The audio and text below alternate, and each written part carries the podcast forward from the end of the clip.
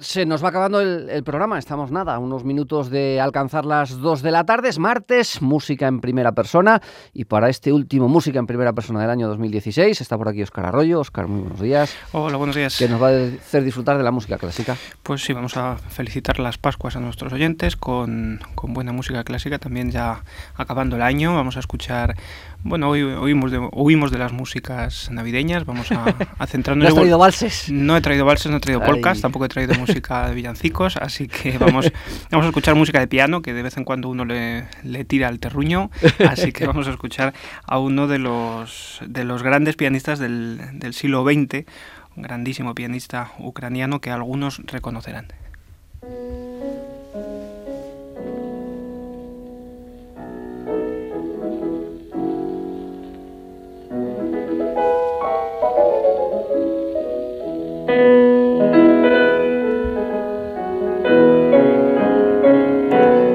Que os dedicáis a esto, seguro que con estos primeros acordes le han eh, reconocido, pero los que no tenemos idea, preséntanoslo.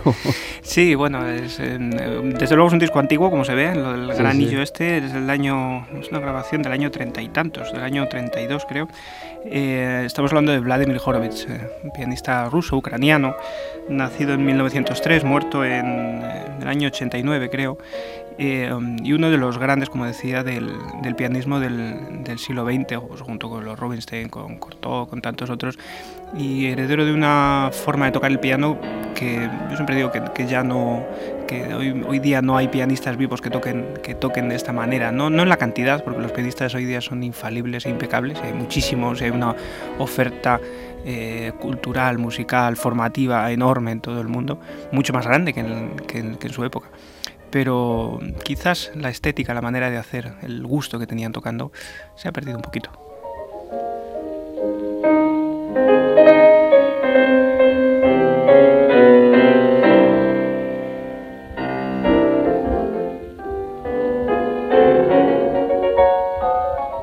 Cuando en estos programas alguna vez has hablado tú de pianistas, eh, yo siempre, no sé, la impresión que tengo es que eh, los de ahora tocan todos muy bien, eh, técnicamente son perfectos. Impecables, sí.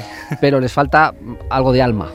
Hombre, hay de todo, evidentemente. Algo de estómago, no sé. Sí, eh, sí. Es ese más que a lo mejor daban pianistas como Horowitz. Yo creo que lo que les da, sobre todo la palabra es la valentía, es decir, la imaginación, la capacidad de, de mojarse. Eh, es un poco en general lo que pasa en todos los estamentos de la vida, yo creo, ¿no? El, el, fruto de la globalización, como todos oímos todas las grabaciones, todos conocemos todo lo que pasa por todo el mundo de forma inmediata pues tendemos a que quizás a buscar el que nadie pueda hablar mal de uno o de la interpretación de uno, en vez de decir, pues yo, mire, yo toco el piano así porque me parece bien, o hago la música de esta manera, o hago tal cosa de esta manera porque me parece bien, y con esa convicción lo saco adelante. Esa, esa mentalidad yo creo es la que, la que se ha perdido un poco fruto de esta globalización. Lo que pasa un poco al final, todos acaban pareciendo. Si todos sí. lo hacen igual de bien, pues eh, todo es muy, muy bonito, muy bien hecho, pero, pero, todo es igual, todos son iguales, intercambiables. Efectivamente, y al final pues la, la igualdad se convierte en mediocridad.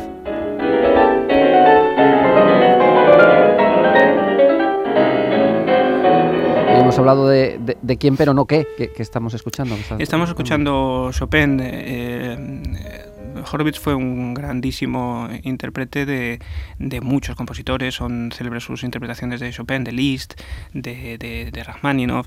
Estábamos escuchando el, el, último de los Scherchos de Chopin en, en, Mi mayor y ahora vamos a escuchar un poco también de otra grabación de Chopin, también antigua, eh, del año 32, eh, de una mazurca.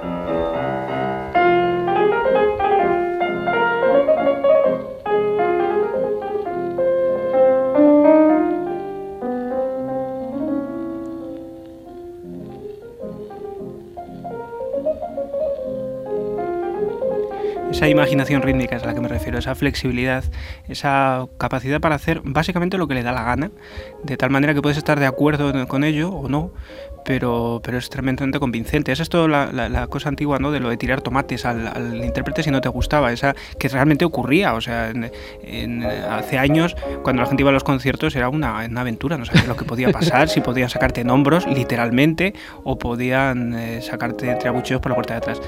Hoy día pues nos hemos vuelto todos mucho más formales, lo cual a veces también está muy bien, pero esa espontaneidad también del público, esa implicación con el, con el artista, con, el, con la obra de arte, con la creación, ¿no?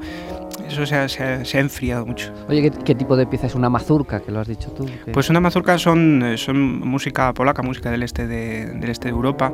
Eh, Chopin compuso seguramente de las más representativas de este género, así un poco entre comillas nacionalista, eh, están las mazurcas y las polonesas, música eh, que, nace de la tradición de los ritmos y de los caracteres del este de Europa y que Chopin llevó mucho a gala. Entonces hay unas cuestiones rítmicas, en el fondo son danzas. ¿no?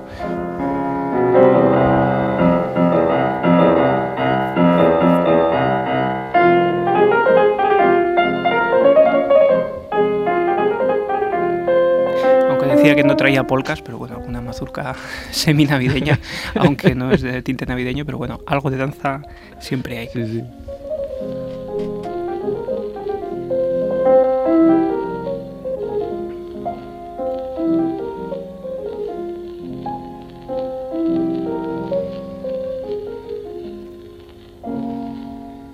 Remasterizado el sonido, pero como se nota, se está imaginando uno de estos gramófonos antiguos dando vueltas, porque se oye casi el, el, ritmo del disco dando vueltas. Además, estas grabaciones son de, la primera época de Horvitz. Horvitz vive muchísimos años, murió en el año 84, es decir, que, que mm, hay mucha diferencia en, su evolución. Estas grabaciones son precisamente de, de, él más joven.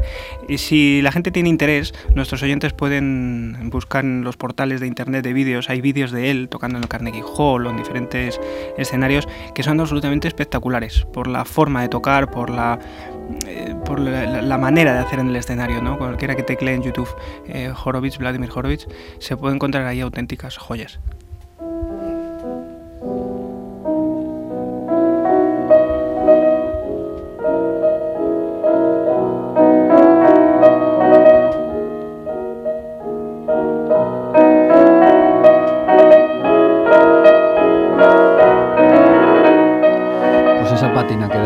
De sonido a, este tipo de, de, piezas. Vamos, vamos a pasar a la siguiente.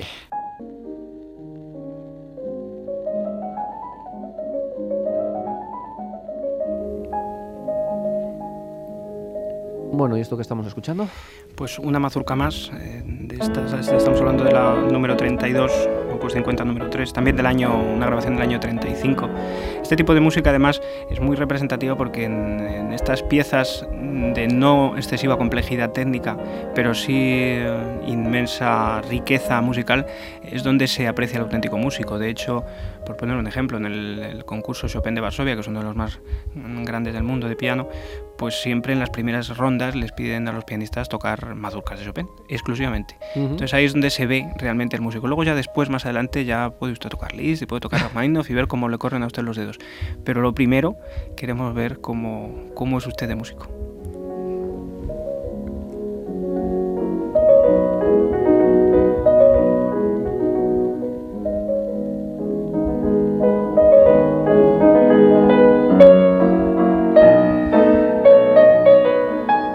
O sea que son piezas de obligado estudio para vosotros, para los pianistas. Sí, toda la música de Chopin. Realmente eh, Chopin, Chopin y Liszt, aunque realmente Chopin es más pedagógico en ese sentido, eh, Chopin supo como nadie eh, utilizar los recursos del piano. Su música prácticamente se circunscribe al piano y la grandeza, como digo, de él es que mm, supo explotar los recursos del piano en pro de un, de un interés musical. Liszt, sus derroteros también iban por ese, por ese camino, aunque él buscó más sacar de sí un poco el piano, ¿no? convertirlo en un instrumento incluso orquestal o un instrumento un poco más, más complejo. Pero con los mimbres del piano lo que hizo Chopin fue realmente admirable.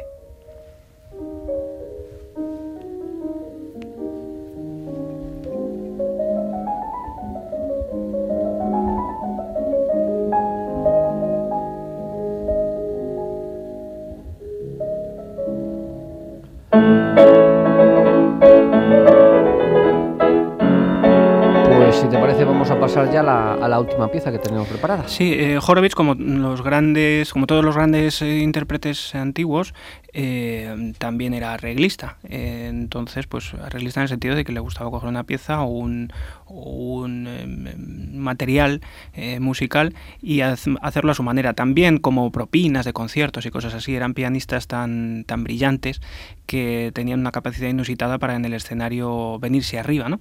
Entonces vamos a escuchar un ejemplo que también van a poder escuchar nuestros y ver nuestros oyentes si quieren en, vídeo en internet, que es un arreglo de, Carmen de Bizet, la, famosa ópera de, de, Bizet. Pues de los temas de Carmen él hizo un arreglo para piano que es absolutamente espectacular, no solo de escuchar, sino de verle tocar.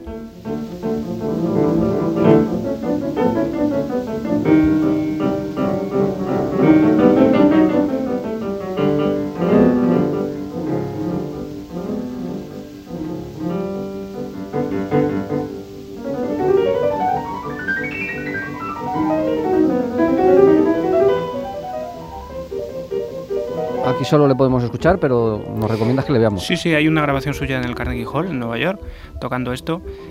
Además es muy graciosa porque cuando después de terminar semejante barbaridad de tocar el piano y con una valentía y una, un arrojo inusitado, al final cuando el público lógicamente prorrumpe en aplausos allí, pues él hace un gesto con la cabeza como diciendo, bueno, no ha estado todo mal, ¿no? Era una persona bastante sobrada de sí misma, es decir, él sabía muy bien que era un gran pianista, pero, pero realmente es admirable lo que hace.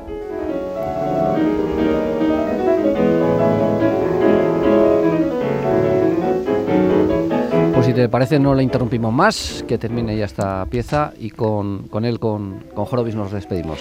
Pues ah, así hacemos. Felicitamos el año también a todos nuestros oyentes. Feliz año también para, para ti, Oscar. Hasta, el 2016. Hasta el 2016.